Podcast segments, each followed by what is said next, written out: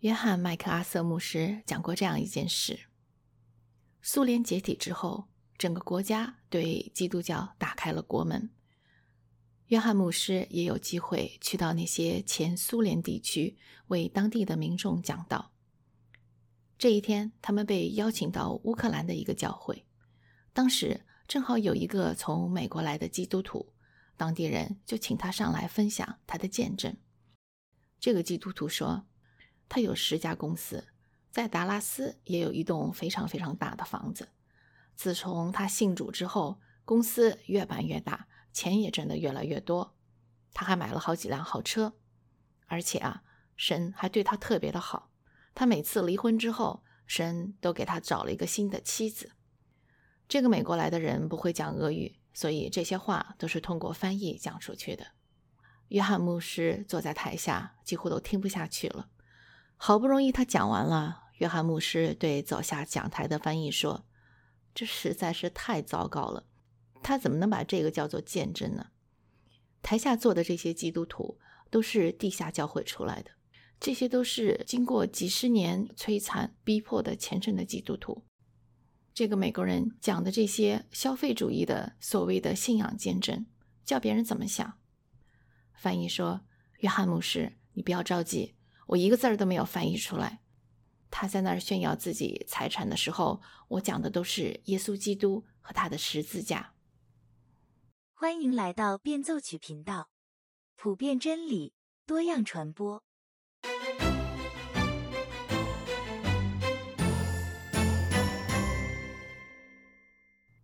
大家好，今天我们继续来分享《返璞归真》的第二章第二部分，标题是进攻。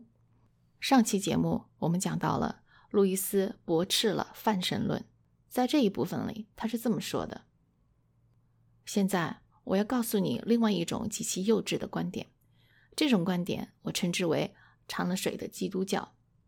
这种解释认为，天上有一位善的上帝，有了这位上帝就够了，有了他什么都没问题，用不着去讲什么原罪、地狱、魔鬼、救赎这些又难明白又可怕的教义。然而，在这种幼稚观点的背后，常常不是傻得可笑的人，而是有意无意要摧毁基督教信仰的人。无独有偶，几乎是在同一个时候，在大西洋另一端的美国，有一位长老会的牧师巴恩豪斯牧师，他描绘了一个掺了水的基督教社会的样子。他说：“如果撒旦在掌权，城市会变成什么样子呢？”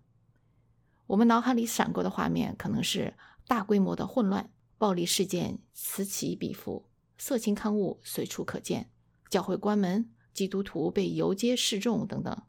但是啊，让我告诉你，如果撒旦控制了美国的小镇，我们看到的可能是一幅完全不同的景象：所有酒吧都会关门，色情刊物不能出版，小镇干干净净，路上行人个个是君子淑女。孩子们循规蹈矩，彬彬有礼。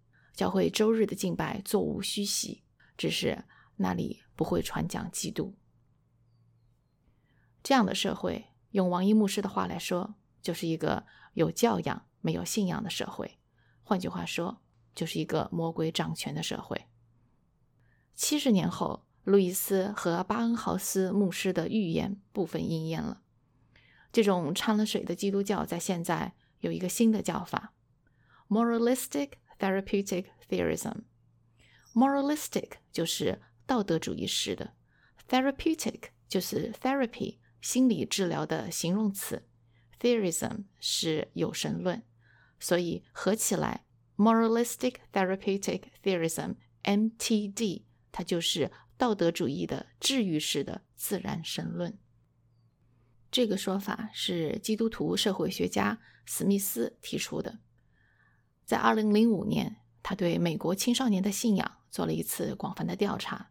他发现，绝大多数的美国青少年信仰的是 MTD，他们相信有一位上帝创造了一个井井有条的世界，上帝想让大家都做一个讲道德的好人，彼此之间和睦相处。而且他们还相信人活着就要快乐，上帝不会介入我们的生命，除非是来帮我们解决麻烦。最后，好人都会上天堂。史密斯教授得出的结论是：MTD 正在侵蚀所有的教会，不管是天主教的还是新教各个宗派的。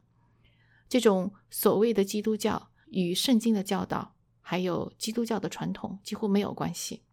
基督教让人要认罪悔改，牺牲自我，爱他人，走十字架的道路。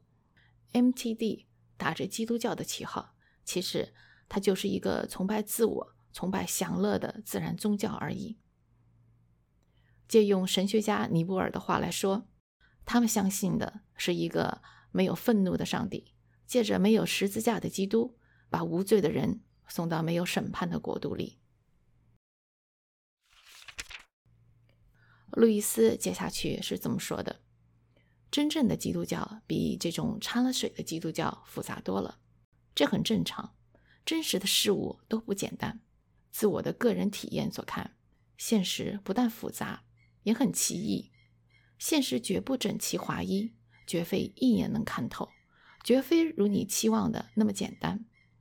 比如说，你一旦知道地球和其他行星都绕着太阳而行之后，你会很自然的以为各个行星一定是在体积上大小一样，或者越远的体积就越大。或者越小，彼此之间有一定的配合，而且各个行星之间的距离也会是一样的，要不然就会照一定的比例增加。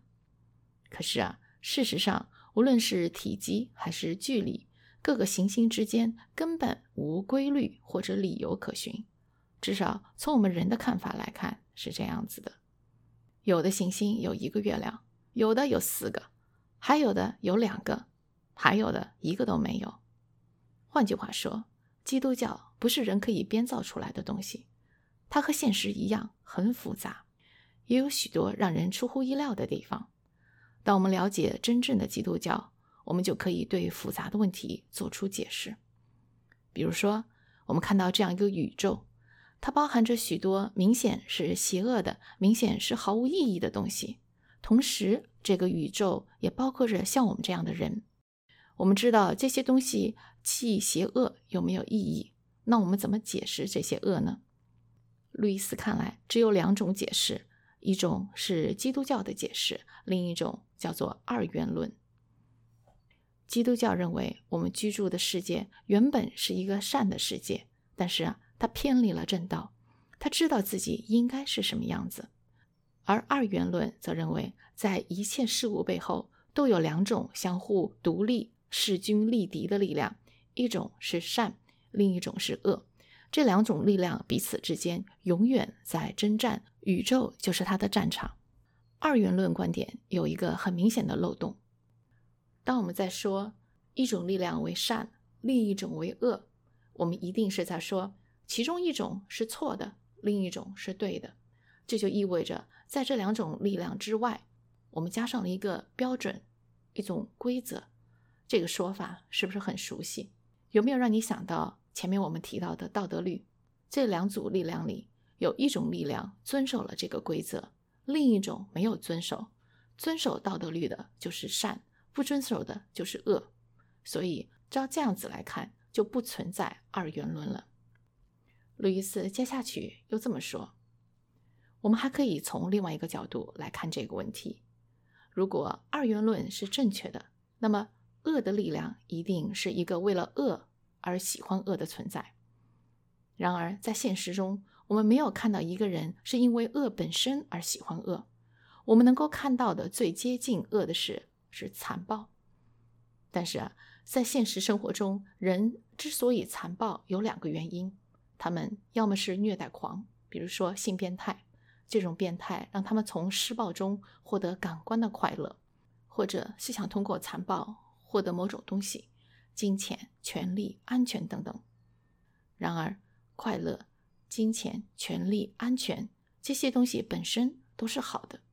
恶之所以产生，是因为他们利用不正当的手段，采取了错误的方式，或者呢，就是他们贪得无厌。也就是说，他们是在用错误的方式来追求善。我来举一个现代的例子。花花公子的创办人休·海夫纳被称为现代性解放运动的教父。他自称有上千个性伴侣，用纸醉金迷、花天酒地来描写他的生活，一点都不过分。可是你知道吗？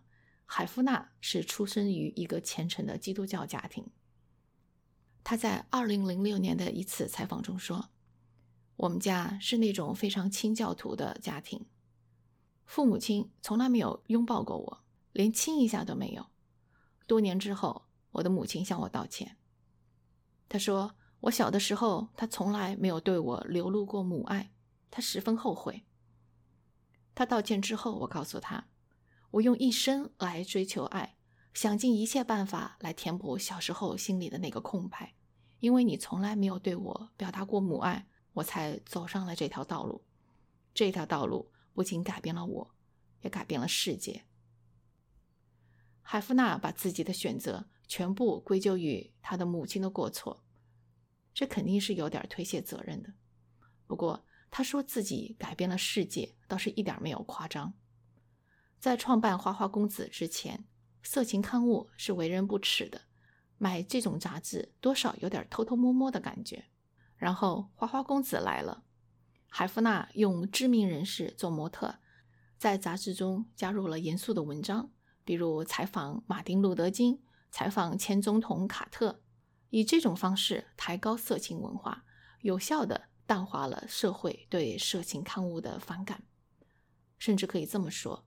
花花公子不是纯粹的色情刊物，它是掺了水的，而恰恰是因为它掺了水，不是百分之百的色情，它反而有了更大的市场。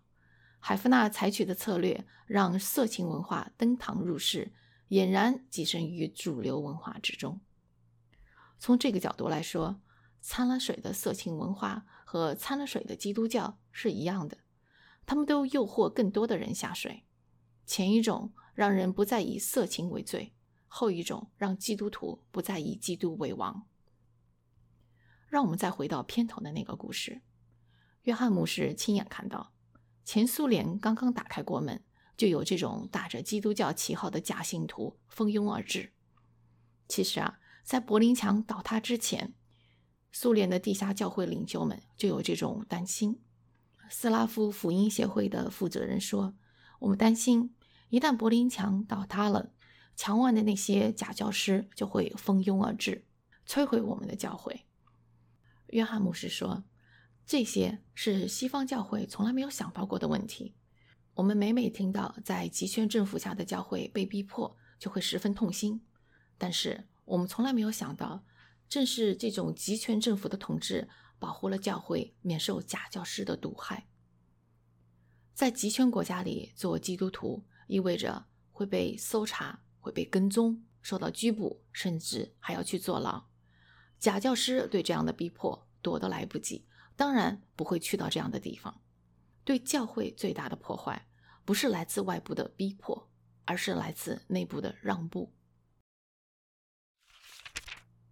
路易斯在这一部分的最后有一个非常好的比喻，他说：“这个世界就是一个敌占区。”基督教讲述的那位正义的君王如何降临世间，你可以说他乔装打扮降临世间，号召大家投身一场大规模的暗中破坏运动。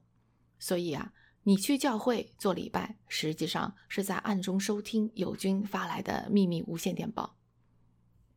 难怪魔鬼不愿意我们去教会，他想尽一切办法让我们独自为战，利用我们的自负。我们的懒惰，我们的自命清高，来阻止我们去教会。如果做不到这一点的话呢，他就会在教会内部散布各种掺了水的看似基督教的内容。这一切都是魔鬼的招数。下一次我们给自己找借口不去教会的时候，或者只想去那种我们觉得很享受的教会的时候，想一想，我们是不是中了魔鬼的招？好了，今天的分享就到这里结束了。如果您有什么意见和建议，欢迎在节目下方留言。我们下次再见。